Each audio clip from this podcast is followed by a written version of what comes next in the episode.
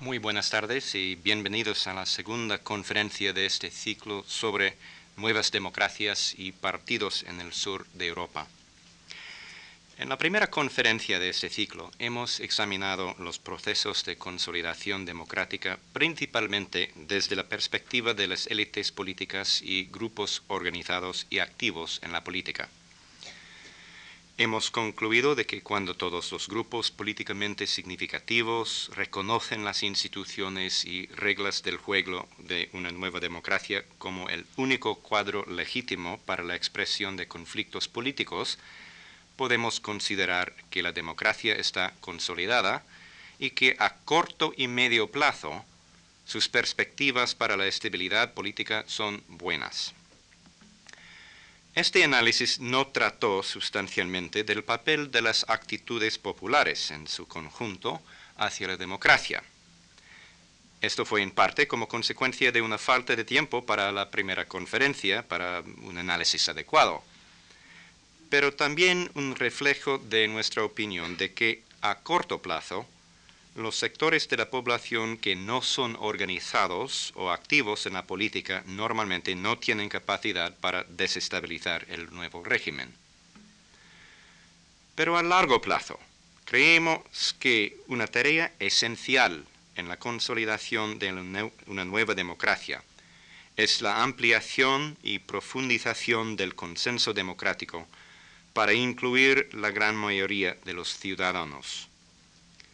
si grandes sectores de la población no comparten de este consenso y mantienen reticencias hacia el régimen, pueden ser movilizados en el futuro formando bases de apoyo para poderosos movimientos o partidos antisistema que pueden amenazar un nuevo régimen democrático. De otro lado, si existe un consenso amplio a nivel de masas a favor de la democracia, puede servir como un depósito de apoyo para el sistema, que puede ayudar a mantener su estabilidad y carácter democrático a pesar de la irresponsabilidad de su élite política, como hemos visto recientemente en Italia. Por eso, el desarrollo de actitudes de legitimidad respecto al sistema político es muy importante a largo plazo. En esta conferencia vamos a analizar el grado de legitimidad obtenido por los regímenes democráticos en el sur de Europa. Somos muy afortunados en tener como nuestro conferenciante José Ramón Montero. En mi opinión, José Ramón Montero es el mejor politólogo en España y sin duda es el más fecundo. José Ramón empezó sus estudios en la Universidad de Granada donde recibió el premio extraordinario en la licenciatura de Derecho.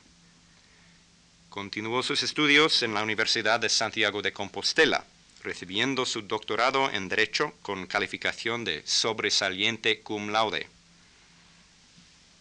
Aunque sus estudios formales fueron en Derecho,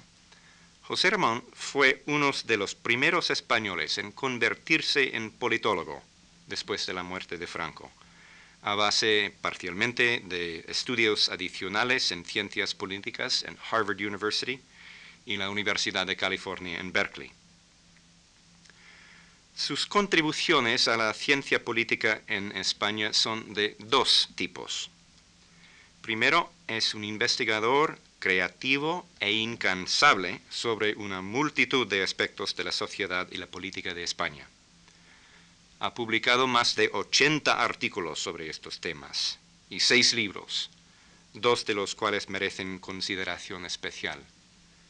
Uno es su análisis definitivo de la CEDA y el catolicismo social y política en la Segunda República, un estudio que alcanza hasta más de 1.500 páginas. El otro es Crisis y Cambio, electores y partidos en la España de los años 80. Su segunda contribución principal se ha cifrado en sus actividades para hacer surgir la ciencia política como nuevo campo del saber, para fomentar su desarrollo como disciplina ah, académica y para integrar el creciente grupo de politólogos españoles en la comunidad internacional de investigadores de ciencias políticas. En este aspecto se sitúan sus trabajos como gestor del Programa Nacional de Estudios Sociales, Económicos y Culturales de la Comisión Interministerial de Ciencia y Tecnología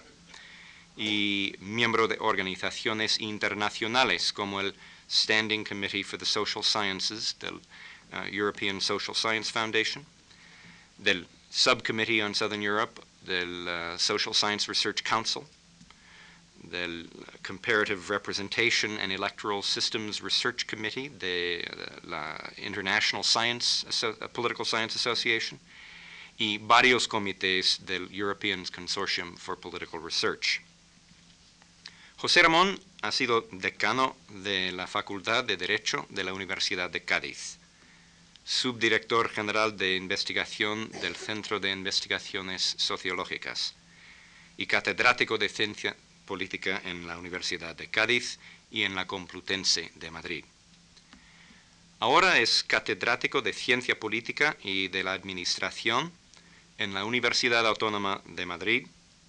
y profesor aquí en el Centro de Estudios Avanzados en Ciencias Sociales del Instituto Juan Marc de Estudios e Investigaciones. Tengo el gran honor de presentarles a mi buen amigo José Ramón Montero.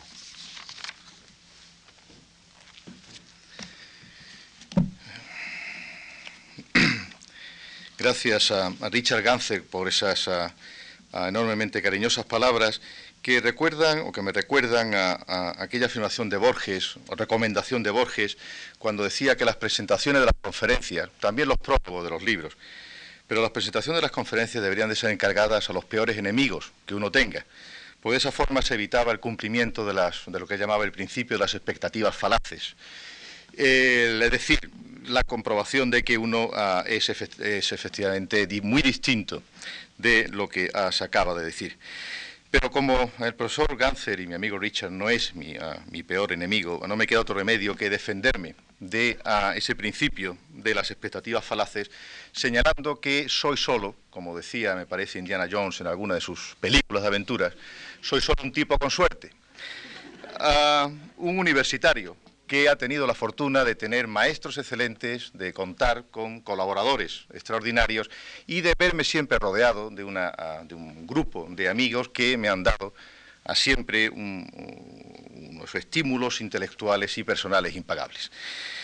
Resulta además que esa fortuna ha cristalizado especialmente en este centro de ciencias avanzadas, estudios avanzados en ciencias sociales, donde esa combinación de maestros, amigos, colaboradores y hasta de alumnos así puedo decirlo, es una marca distintiva de sus actividades humanas y con la que me eh,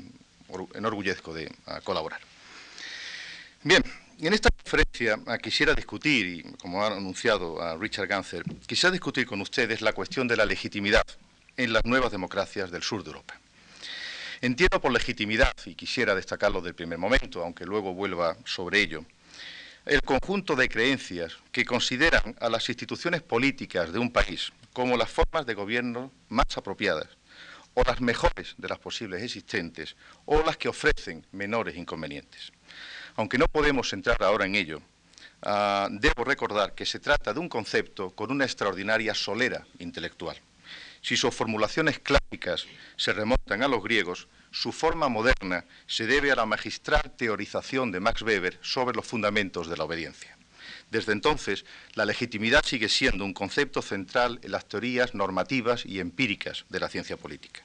Durante los últimos 40 años, por ejemplo, una parte sustancial de los debates ah, sobre los problemas de la democracia han girado alrededor del concepto de legitimidad. En la década de los 50 parecía existir un cierto acuerdo, y simplemente basta referir a Lipset y a otros, en que la legitimidad democrática formaba necesariamente parte de los factores integrantes o conducentes de la estabilidad política de las democracias. En la de los 60, los estudios sobre las quiebras de la democracia durante el periodo de entreguerras incluyeron a la falta o a la escasa intensidad de los apoyos populares a esas democracias entre las variables explicativas de su fracaso y del posterior nacimiento de los regímenes totalitarios. A partir de los años 70, este debate se ha diversificado. Mientras que en las democracias establecidas las discusiones subrayaban las consecuencias de las denominadas crisis de legitimación, de sobrecarga, de confianza o de gobernabilidad, en los países del sur de Europa, que comenzaban entonces, años 70, a poder ser democráticos, se trataba de conocer en qué medida la legitimidad influía en el éxito de sus procesos de transición o de consolidación. Es decir, se trataba de saber cómo podían ponerse en pie nuevos sistemas democráticos cuando aparentemente no existían demócratas ni en todo caso los valores democráticos estaban muy extendidos cómo el nuevo sistema democrático podía hacerse con la lealtad activa o pasiva de los muchos ciudadanos, nada menos que un 70% de la población en España, un 75% en Portugal, que solo habían conocido la política a través de los contactos o de las experiencias con sus regímenes, con sus largos regímenes autoritarios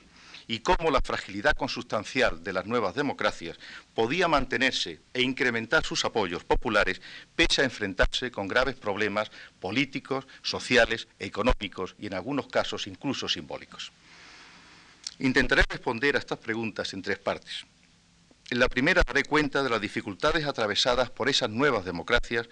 en los momentos iniciales de la transición y ofreceré algunos datos de las actitudes de sus ciudadanos hacia las nuevas instituciones políticas. En la segunda relacionaré esas actitudes con otras orientaciones políticas básicas que van a, iluminarla o a explicarla. Y en la última parte comentaré el impacto, muy brevemente ya, de algunos acontecimientos recientes en los apoyos populares a la democracia en el sur de Europa. Hace ahora 20 años, los países europeos habían comenzado ya su proceso de transición o estaban a punto de hacerlo. El primero fue Portugal, que en abril del 74 vivió una sorprendente revolución de los claveles, un peculiar golpe de Estado que recibió el apoyo entusiasmado de la mayoría de la población. Le siguió en julio de ese mismo año Grecia, cuando Karamanlis formó un gobierno civil de unidad nacional tras la retirada forzosa de la Junta Militar por su desastrosa actuación en Chipre. Por entonces, los españoles asistíamos a, la paulatina descomposición del régimen franquista, a los fracasos irreversibles de sus políticas de liberalización, por ejemplo, y para quien la recuerde, la del espíritu del 12 de febrero, y a la recomposición gradual y con no pocas dificultades de las fuerzas de oposición democrática. A partir del bienio 75-77, los tres países del sur de Europa estaban plenamente inmersos en procesos de transición democrática, bien que en fases distintas. El más adelantado era sin duda Grecia, que ya en noviembre del 74 había celebrado las elecciones parlamentarias cuyos resultados habían facilitado a Karamanlis la celebración del referéndum sobre la monarquía,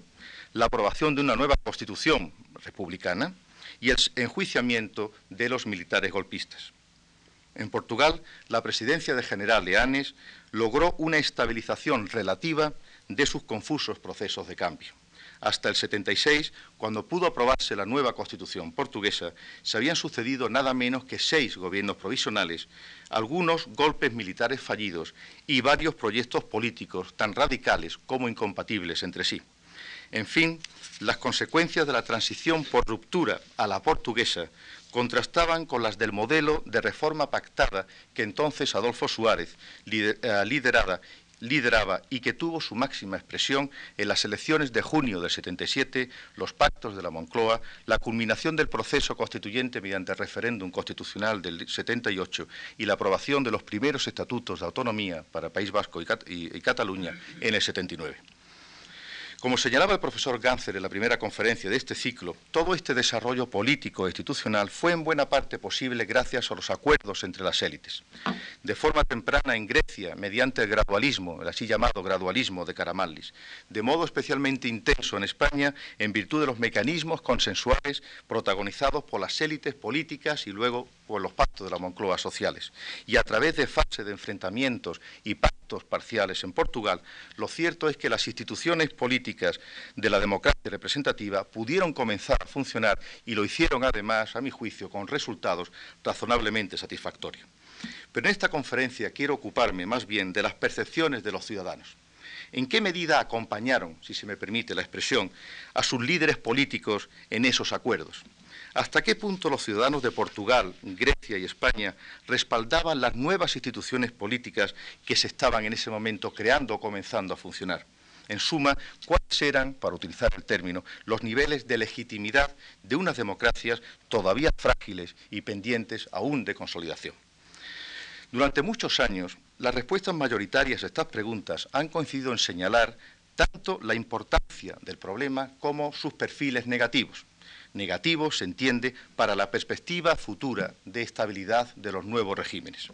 Por lo que hace al primer punto, a la importancia del problema, se pensaba que el desarrollo de actitudes positivas hacia la democracia es un aspecto esencial, y recojo el mismo término utilizado por Richard Ganser, del cambio político, ya que esas actitudes conllevan comportamientos de lealtad y de obediencia por parte de los ciudadanos unos comportamientos, además, que conceden o que pueden conceder a las élites políticas un mayor margen de maniobra y que en todo caso resultan imprescindibles para enfrentarse a problemas a veces insolubles típicos de las transiciones. Incluso los enfoques elitistas de las consolidaciones democráticas reconocen la importancia de altos o de elevados niveles de legitimidad, puesto que amplían los efectos de la consolidación y refuerzan las perspectivas de estabilidad del régimen a medio y sobre todo a largo plazo. Y por lo que hace al segundo punto, la mayoría de los analistas coincidía en subrayar en que las llamadas democracias mediterráneas se caracterizaban precisamente por la distancia existente entre el éxito de sus arreglos institucionales y el retraso de sus culturas políticas democráticas. Lo que diferenciaba a los países mediterráneos de los restantes europeos, se decía, era la proximidad y quizás la identificación de sus ciudadanos con las pautas culturales de sus largas dictaduras y esto suponía inevitablemente la debilidad de sus actitudes de apoyo al nuevo régimen democrático. Al parecer, se, decía, habrían de pasar dos o tres generaciones, la friolera de 50 o 60 años, antes de que las democracias mediterráneas alcanzasen en el aspecto cultural a, sus congéneres, a las restantes europeas. Según se añadía, la prueba definitiva de esta situación crítica estaba en la brusca caída de las expectativas populares sufridas por los tres países a finales de los años 70 y a principios de los 80 tras las explosiones de expectativas suscitadas por la salida de los regímenes autoritarios y por el inicio del cambio político, las sensaciones de desencanto en España, de desmoralización en Portugal y de desilusión en Grecia parecieron debilitar aún más sus ya de por sí débiles apoyos democráticos. En España, por ejemplo, la variada literatura sobre el desencanto presentaba en todos los casos unos contenidos sumamente imprecisos, ya que en ella cabía indistintamente los fenómenos de desmovilización y de apatía, la crisis económica y el agotamiento de las salidas políticas, el incremento de la abstención electoral y la ah, alienación con respecto a unas nuevas instituciones que no contaban más que unos, años, unos meses. Pese a esta variedad, quienes diagnosticaban el desencanto, que también, para que lo recuerde, debe decirse, conoció una extraordinaria difusión en medios políticos y, periodistas, y periodísticas. Quienes diagnosticaban el desencanto, digo, compartían un mismo pronóstico, sus efectos negativos en las escasas reservas de legitimidad del nuevo sistema. Como en Portugal y algo menos en Grecia, se temía que el desencanto, la desmoralización, la desilusión a conllevar el crecimiento de actitudes antidemocráticas y que ello repercutiera en los débiles apoyos de una democracia demasiado joven y excesivamente frágil. Sin embargo, mi opinión es, y la opinión de los colegas que voy a citar ahora, es que los pronósticos sobre el desencanto en los años 70, final de los 70, resultaron tanto en España como en los restantes países particularmente infundados. Para el caso español, un buen número de especialistas, entre los que cabe citar a José María Maraval, Juan Linz, Julián Santamaría, Richard Ganser, Leonardo Morlino, Mariano Torcal y, con perdón, yo mismo, ha analizado un abundante material empírico que demuestra que el nuevo sistema democrático disfrutó de una elevada legitimidad desde los momentos iniciales de la transición. En una serie de encuestas realizadas sistemáticamente desde 1978 por la empresa Data, entre el 70 y el 80% de los españoles estaba de acuerdo con la afirmación de que la democracia es el mejor sistema para un país como el nuestro y desde 1980 los resultados de otra larga serie de encuestas realizadas también sistemáticamente por el Centro de Investigaciones Sociológicas señalan que los porcentajes de quienes preferían la democracia sobre cualquier otro régimen ah, o cualquier otra forma de gobierno han sido seis o siete veces superiores a los de quienes optaron por una dictadura o por un régimen autoritario. Combinando ambos indicadores, es claro que la democracia parece disfrutar de un amplio apoyo popular, posiblemente el más elevado, que haya tenido nunca la muy polarizada historia española. De estos datos resulta llamativo que nada menos que un 77% de españoles apoyara en 1978 la democracia. Se trata de un típico efecto de luna de miel, el término no es mío, por medio del cual se concedía una especie de crédito extraordinario, a un crédito de confianza a unas instituciones que estaban todavía en sus comienzos. Ese crédito en España llegó a reafirmarse espectacularmente después de febrero del 81, cuando más del 80% de los españoles reafirmó sus preferencias democráticas tras el frustrado intento de golpe de Estado protagonizado por un sector del ejército y con posterioridad ese crédito, como ahora veremos, ha podido disminuir en intensidad, pero no, desde luego, a mi juicio, en extensión. En la otra cara de la moneda, las preferencias explícitas hacia un régimen autoritario han sido siempre minoritarias. Se han mantenido alrededor del 10% de los, ah, del electorado y se han concentrado, lógicamente, en sus segmentos más conservadores. Va de suyo que el concepto de legitimidad que subyace en estos indicadores empíricos es relativo. Quiere decirse que ningún régimen es legítimo siempre, que tampoco lo es para todos los ciudadanos y que tampoco lo es con la misma intensidad, con la misma fuerza para aquellos que la sustentan. Esa legitimidad es también multidimensional porque cabe pensar en situaciones en las que el apoyo al sistema democrático coexista con problemas de aceptación de instituciones básicas en los ámbitos sociales o, como se ha estudiado para España, en los ámbitos económicos. Sea como fuere, lo cierto es que resulta posible trazar en esos porcentajes una concepción, si se me permite la denominación, minimalista de la legitimidad, es decir, la creencia que, a pesar de las deficiencias y a pesar de los fallos, las instituciones políticas existentes, en, este caso en España, pero es ah, transmisible a los demás, las instituciones políticas existentes son mejores o menos malas que otras que hubieran podido establecerse.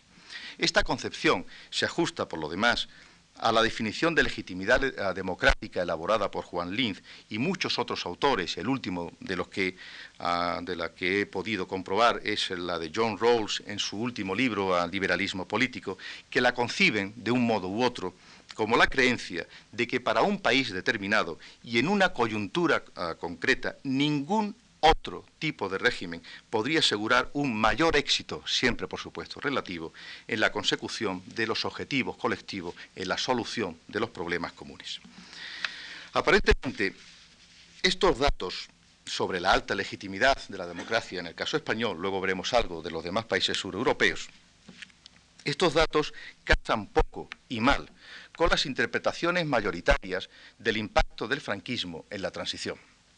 después de 40 años de régimen autoritario, ¿cómo explicar la generación de apoyos tan considerables a la democracia? Más todavía, ¿cómo dar cuenta incluso de ah, la aparente eh, facilidad que tuvo ese cambio? Una primera respuesta apunta a las diferencias culturales existentes en determinados sectores durante el final del franquismo. Otra respuesta adicional subraya los cambios actitudinales producidos durante el comienzo de la transición dichas en Román Paladino, la primera respuesta recuerda el dato obvio de que en los años 70 no todos los españoles eran franquistas, ni los que lo eran manifestaban la misma intensidad.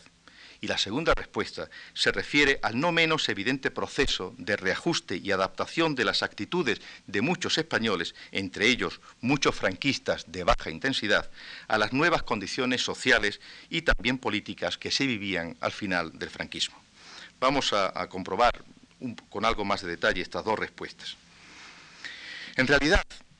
los escasos estudios existentes sobre las actitudes políticas en el franquismo han demostrado que los españoles carecían, carecíamos entonces, de una cultura política en sentido estricto.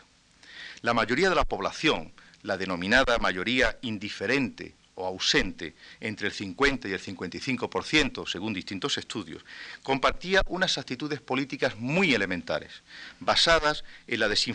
eh, desinformación sistemática, la desconfianza, el apoyo acrítico a las autoridades y el rechazo del pluralismo político. Junto con este bloque mayoritario coexistían, sin embargo, dos subculturas minoritarias. La, cultura o la subcultura de la identificación activa con el régimen de Franco abarcaba el 15% de la población y sus rasgos más característicos eran los del autoritarismo, obviamente, el dogmatismo y la intolerancia. En el otro extremo, la cultura de la alienación con el franquismo, la de los antifranquistas, si se quiere, acogía a un sector que oscilaba entre la tercera y la cuarta parte de la población. Se trataba de los españoles más tolerantes y moderados, los mejor informados y los más interesados, que eran también los más jóvenes en términos relativos y los de mejor educación formal. A partir de los años 70, la descomposición política del franquismo, y es la segunda respuesta, comenzó a producir cambios significativos. En general, las alternativas básicas giraban entonces alrededor de una simple dicotomía, democracia frente a autoritarismo. Los datos de encuestas existentes ah, sobre las actitudes de los españoles hacia los principios democráticos y autoritarios, hacia esos dos extremos de esa simple dicotomía, muestran tanto la creciente debilidad de las preferencias por el autoritarismo, en encuestas que además se hacían mensualmente, como el imparable crecimiento del apoyo a los principios democráticos. Recordemos que la identificación activa con el régimen, la que podríamos llamar militante, era claramente minoritaria. Y precisemos también que su base social de apoyo, caracterizada a veces por los términos del franquismo sociológico, era relativamente amplia, pero estaba cohesionada en torno a unas ideas políticas tan escasas como elementales. Este contexto facilitó enormemente el desarrollo, repito, del segundo factor, consistente en un masivo proceso de cambios en las orientaciones y actitudes básicas de los españoles.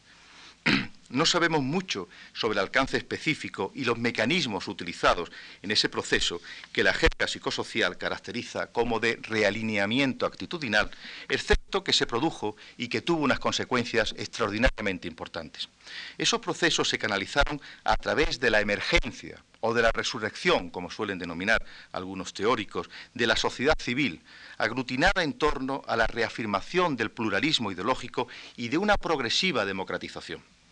a través de la intensa resocialización política de muchos españoles adultos en valores siquiera sea elementales, llevada a cabo tanto en el seno de grupos de amigos, compañeros de trabajo, parejas, como en el de organizaciones estudiantiles, sindicales, profesionales y naturalmente clubs o sitios sociales.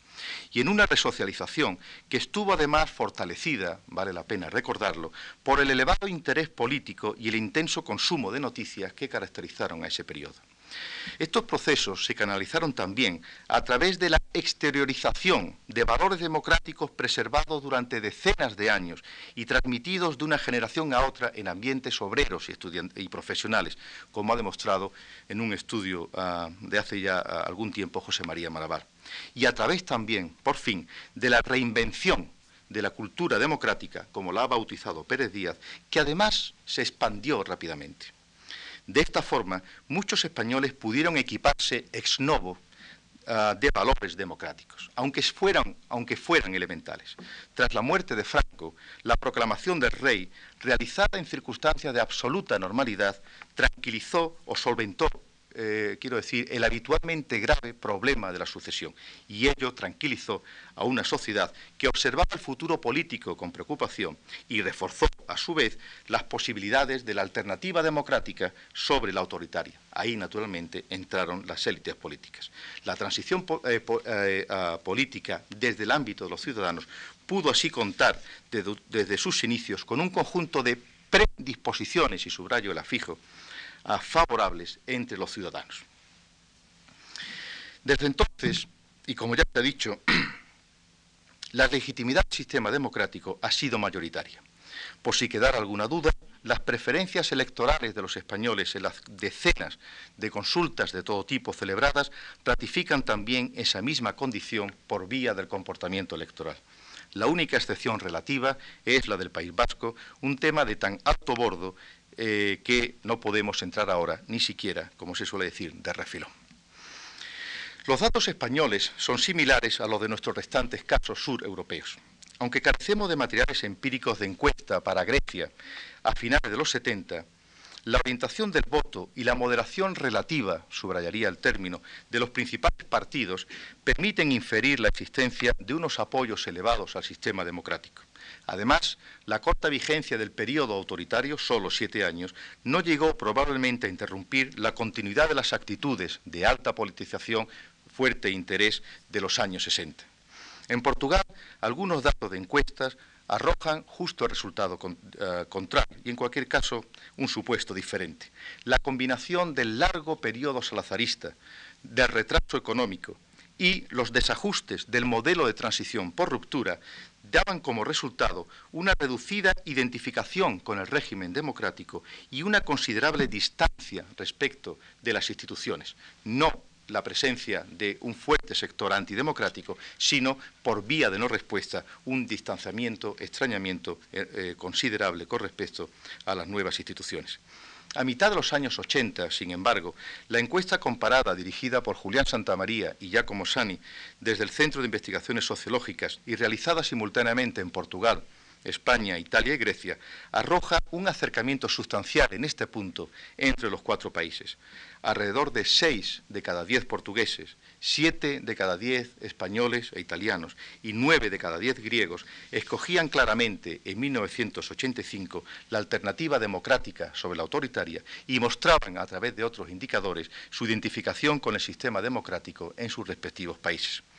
El crecimiento de los porcentajes portugueses contrasta con los siempre sistemáticamente elevados de Grecia, dos tendencias que son congruentes con otros indicadores de sus respectivas culturas políticas y las que no podemos detenernos. Y los datos de Italia y España se explican parcialmente por la mayor presencia ah, relativa de quienes prefieren un régimen autoritario pero aún así esos sectores siguen siendo tan minoritarios que suelen oscilar en ambos casos alrededor del 10% de la población.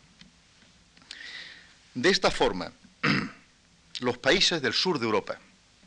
considerados habitualmente una excepción en el mapa de la política comparada a causa de sus crónicamente bajos niveles de legitimidad democrática, han dejado ya de serlo, quiero decir, han dejado de ser ya una excepción. De acuerdo con los datos empíricos existentes para los años 90, no parecen existir diferencias significativas entre los países de la Unión Europea con respecto a sus preferencias hacia el sistema democrático o alternativamente el régimen, un régimen autoritario. Pese a las crisis económicas que han golpeado a los países sureuropeos ah, durante los últimos 15 años, el apoyo a la democracia se ha reforzado incluso, y algo veremos sobre esto enseguida. En 1992, por ejemplo, los niveles de legitimidad eran superiores en Grecia, Portugal y España a los del promedio de la Unión Europea, y los de Italia, con un 73% de preferencias democráticas, quedaban solo 5 puntos porcentuales por debajo de ese promedio. Todavía más significativamente, el apoyo a la democracia en Italia no ha sufrido cambios destacables a pesar de los acontecimientos de los últimos años. Incidentalmente, estas pautas proporcionan evidencia empírica adicional a los problemas Ah, de persistencia de los apoyos democráticos, incluso cuando se produce, como en Italia se está produciendo, una desconsolidación de un elemento básico del régimen, como es el sistema de partidos, y una consecuente reestructuración, que todavía no ha llegado o está empezando a llegar, de sus principales instituciones políticas. ¿Cuáles son los factores que contribuyeron a estos resultados? Sabemos que las transiciones sureuropeas pudieron aprovecharse de algunas condiciones favorables y en todo caso de condiciones mucho más favorables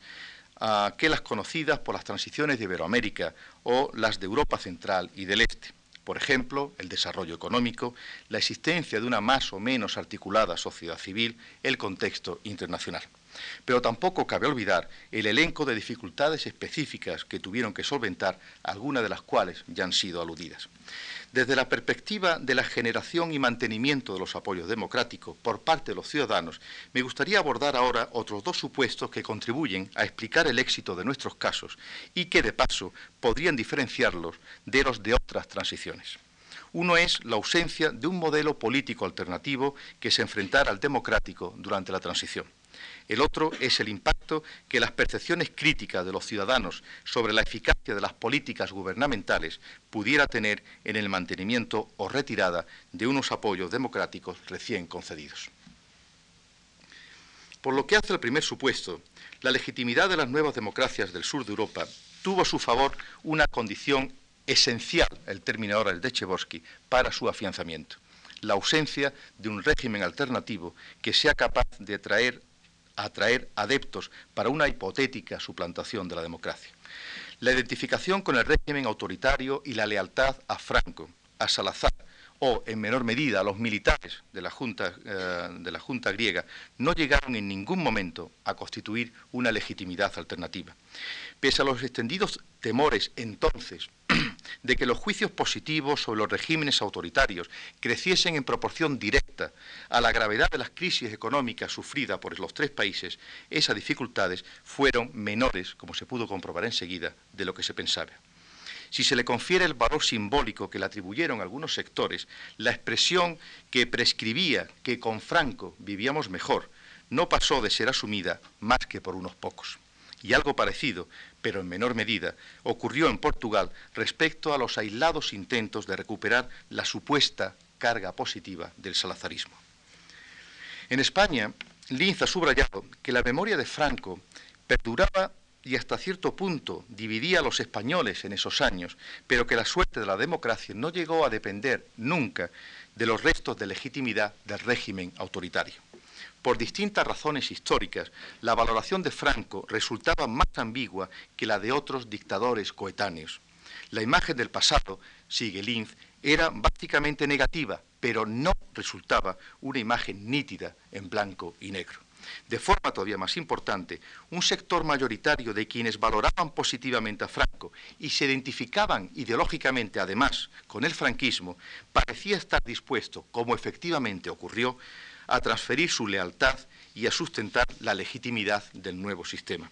En realidad, solo un muy reducido 4% de los españoles se mostraba en el año 77-78 totalmente partidario de Franco y a la vez mantenía una clara postura o prefería un claro ah, posicionamiento antidemocrático. Ello posibilitó una valoración retrospectiva del régimen autoritario que combinaba opiniones negativas con eh, posiciones ambivalentes. Esta distribución de juicios es bastante similar a la que hacían en los años 80 los italianos y los portugueses de sus propias experiencias dictatoriales. Por su parte, los griegos efectuaban una valoración muy crítica que resulta explicable por lo reciente de su dictadura y su menor periodo de duración. La similitud de España Portugal e Italia no deja de sorprender, dadas las diferencias existentes en la duración y en la intensidad de las tres experiencias dictatoriales, así como el lapso de, tiempo transcurrido entre la caída del fascismo en Italia y el fin del, ah, ah, del salazarismo en Portugal o el del franquismo en España. En cualquier caso, lo destacable es la absoluta incapacidad de los que podríamos llamar, si se quiere con un poco de ternura ahora, de lo que podríamos llamar los viejos autoritarios, es decir, de los partidarios de las dictaduras en los respectivos países del sur de Europa, para aprovecharse de los problemas de las nuevas democracias y levantar así un modelo alternativo mediante la reactivación de los restos de apoyo a esas dictaduras.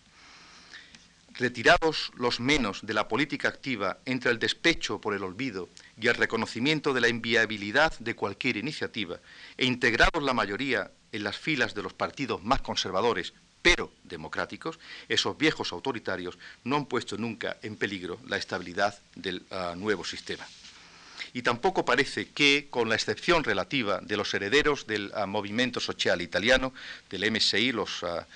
ah, Alianza Nacional en la actualidad, tampoco parece, digo, que los nuevos autoritarios, es decir, los escasos partidarios actualmente de un régimen antidemocrático, pero cada vez se muestran críticos de las dictaduras anteriores, ah, tengan excesivas posibilidades. En Grecia, Portugal y España, la fuerza electoral de sus candidatos resulta, como es sabido, inapreciable. En las elecciones españolas de junio del 93, por ejemplo, las candidaturas antidemocráticas de extrema derecha recibieron alrededor de 11.000 500 votos, es decir, un 0,04. Y si no hubo problemas serios por el lado de la legitimidad alternativa, Cabe atribuir, en cambio, mucha más incidencia al segundo factor que señalábamos antes. Consiste en las percepciones de ineficacia e ineficiencia de los gobiernos democráticos. Existe una abundante literatura que ha subrayado que la satisfacción con las acciones gubernamentales ah, específicas puede inducir al fortalecimiento de actitudes positivas hacia el régimen democrático y que también demuestra, aunque con mucha mayor contradicción o con, ah, con mucha menor convicción, a mi juicio, por el contrario, que las opiniones negativas continuadas sobre la gestión gubernamental en la provisión de servicios básicos, en la satisfacción de demandas elementales o en el despliegue de las políticas más importantes puede deteriorar su reserva de legitimidad y en situaciones extremas conducirlo incluso a la quiebra. Como es obvio, las percepciones de la eficacia son especialmente importantes en las nuevas democracias, ya que las actitudes de apoyo al sistema pueden estar arraigadas solo superficialmente o expresarse solo de forma condicional. Así pues, la pregunta es cómo se desarrollaron ah, en la democracia del sur de Europa las relaciones entre legitimidad y eficacia. De acuerdo con una extendida tesis, el principal problema para la consolidación democrática provino de la incapacidad de los inestables gobiernos portugueses hasta 1985 para abordar los graves problemas estructurales de la economía portuguesa a los que se acumulaban, por si aquello fuera un poco, los ocasionados por la transición. Provenían también de las dificultades del gobierno de Caramallis en su última etapa, rondando ya los años 80, para reducir el impacto negativo de las debilidades estructurales de la economía griega provenía asimismo de la creciente ineficacia gubernamental de UCD en los años 78-82. En España, por ejemplo, los débiles gobiernos centristas manifestaron a veces dificultades insuperables para afrontar los retos de una grave crisis económica, una violencia terrorista en aumento y una política regional errática. En consecuencia, las valoraciones de la situación económica y política por parte de los ciudadanos registraron niveles realmente bajos y, como cuando digo realmente bajo, digo más graves que a lo que posiblemente ustedes estén pensando. Las opiniones sobre el rendimiento gubernamental eran similarmente negativas. En 1978, un 70% de los entrevistados estaba de acuerdo en que eh, con la afirmación de que la democracia permite que se estén solucionando los problemas de los españoles. Solo un año después, esa especie de crédito anticipado había desaparecido. Cerca de dos de cada tres españoles opinaba, y lo hacía además sistemáticamente, lo contrario, y en 1980 más de la mitad pensaba que la situación va haciéndose cada vez más grave y no puede continuar así. Más que el griego e incluso el portugués, el caso español resulta especialmente interesante por el contraste entre el crecimiento económico ininterrumpido, aunque desigual, de la última década del franquismo con la crisis económica experimentada durante los primeros años del franquismo. El hecho de que ese contraste se agudizara además en la fase de consolidación pareció reforzar la tesis de quienes pensaban que legitimidad democrática y eficacia gubernamental son elementos inseparables para dotar de estabilidad a un régimen. Existe una ya nutrida literatura, sin embargo, y aquí es el punto de la contradicción, que está subrayando la autonomía relativa de cada una de las dimensiones básicas de legitimidad y eficacia, así como su consecuencia en el margen de maniobra disfrutado por los gobiernos democráticos para la formulación y el desarrollo de políticas económicas o sociales. Las explicaciones son varias. Para muchos ciudadanos, su sentimiento de insatisfacción ante los resultados de la democracia en cualquier orden, además, o sus críticas a las políticas del gobierno pueden expresar solo desacuerdos partidistas, preferencias partidistas o desacuerdos ideológicos. Para otros, el reconocimiento de los problemas que afectan a una sociedad y la dificultad e incluso incapacidad de los líderes políticos para resolverlos, no llega a cuestionar el consenso mayoritario sobre la legitimidad del régimen, aunque sí cuestione la idoneidad de los partidos, la competencia de los líderes o la racionalidad de las políticas en cuestión. Además, el mismo sistema democrático, a través de mecanismos tan sabios como la fragmentación de la responsabilidad política, o la sanción electoral periódica a gobiernos tenidos por ineficaces permite aislar o, si se quiere, encapsular las opiniones negativas sobre el rendimiento de las instituciones democráticas. Y en un orden de cosas similar, cabe pensar que amplios estratos de la población evalúen la eficacia en función no tanto de los rendimientos de políticas económicas, sino de otras políticas o de otros valores menos cuantificables. Para ellos, la existencia de libertades, de procedimientos democráticos, de pluralismo, etcétera, suponen por sí mismos una fuente decisiva para el reforzamiento de la legitimidad de las nuevas democracias. De esta forma, la legitimidad no resultó, quiero decir, no resultó erosionada por el descontento económico o por el pesimismo político en el crítico periodo del principio de los años 80. Como han demostrado Maraval y Santa María, es probable que el mantenimiento de los niveles básicos de la legitimidad se compatibilizara con un cierto descenso en la intensidad de los apoyos a la democracia. Ello dio lugar a situaciones de desencanto, más o menos pasajero, y a cambios electorales que vinieron en toda Europa, en todo sur de Europa, desde luego, más o menos intensos, pero no incrementó significativamente el apoyo a situaciones antidemocráticas. En cualquier caso, este panorama sufrió una transformación completa en la década de los 80. La llegada del PASOK al gobierno griego en octubre del 81 tras la senda del Alaki, el cambio radical en la economía y las relaciones exteriores del país.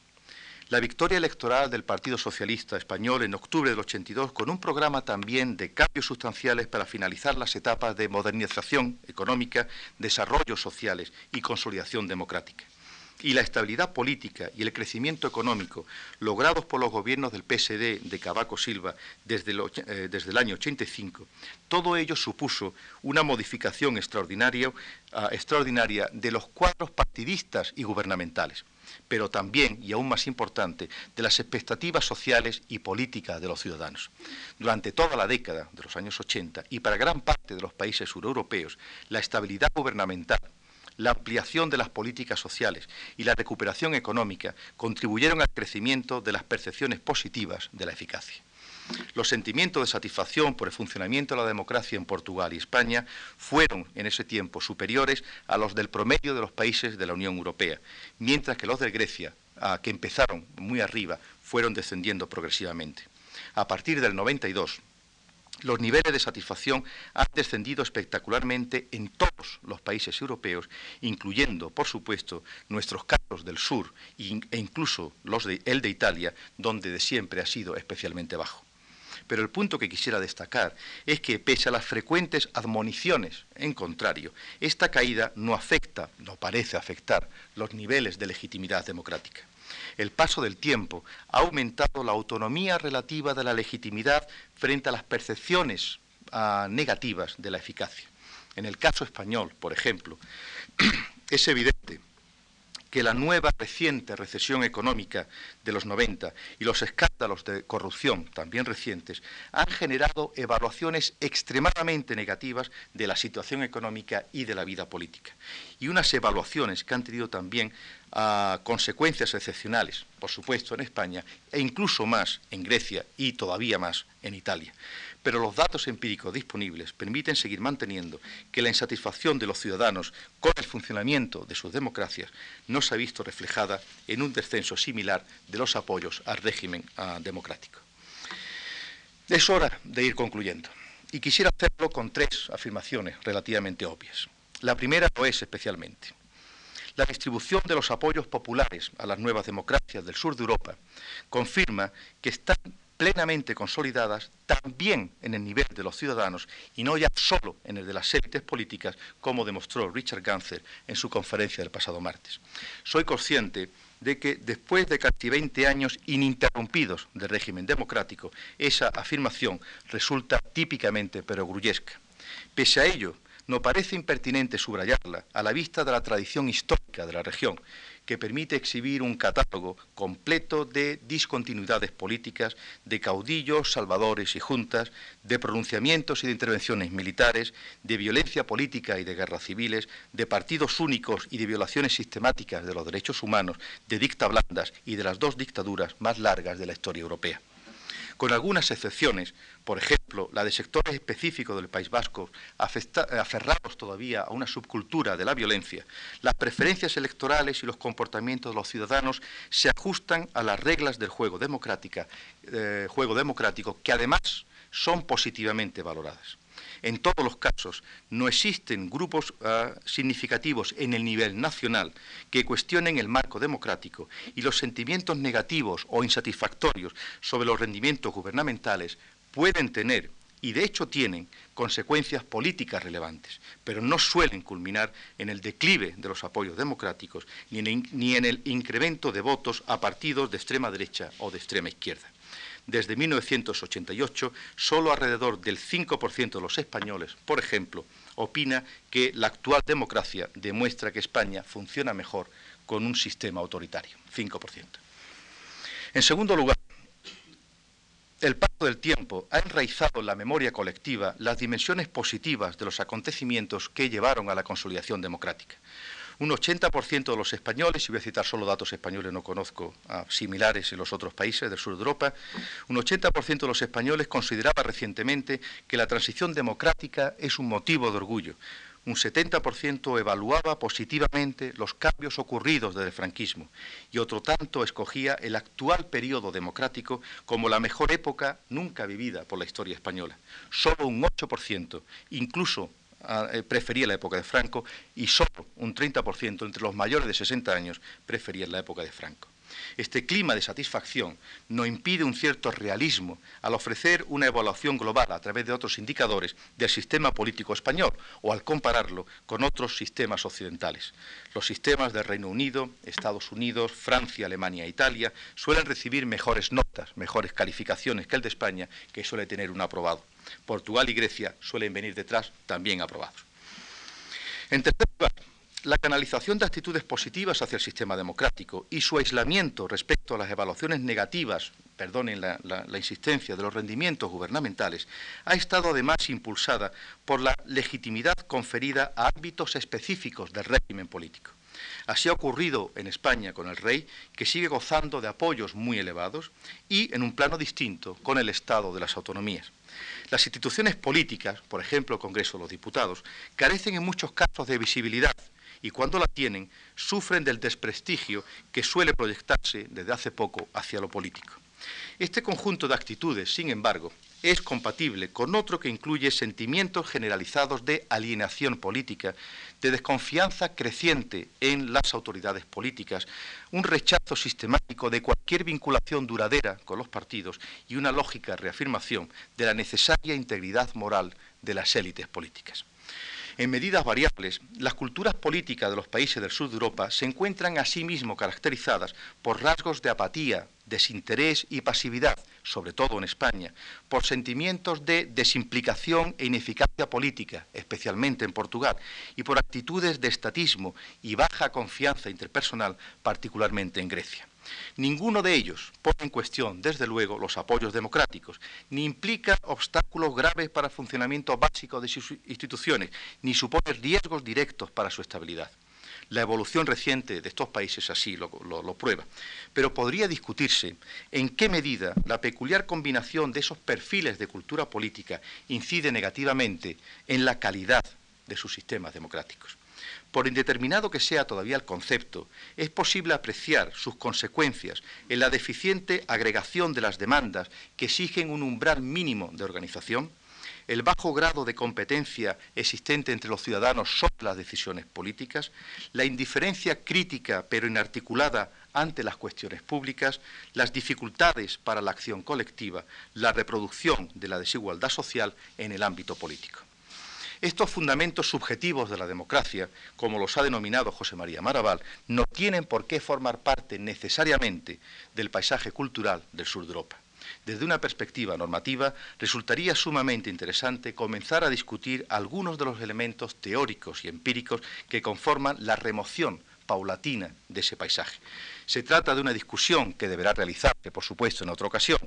quizás en otro ciclo de conferencias, dentro de 5, 10 o 20 años, en la medida en que continuemos celebrando los aniversarios del éxito de las primeras transiciones a la democracia. Pero si hemos conseguido dejar atrás las muchas miserias de las dictaduras y consolidar los nuevos regímenes democráticos, no parece difícil colocar en la mesa de la discusión y para un inmediato futuro los temas relativos a la calidad de nuestras democracias cuyas consecuencias, cuyas consecuencias afectan a muchos millones de ciudadanos. Muchas gracias.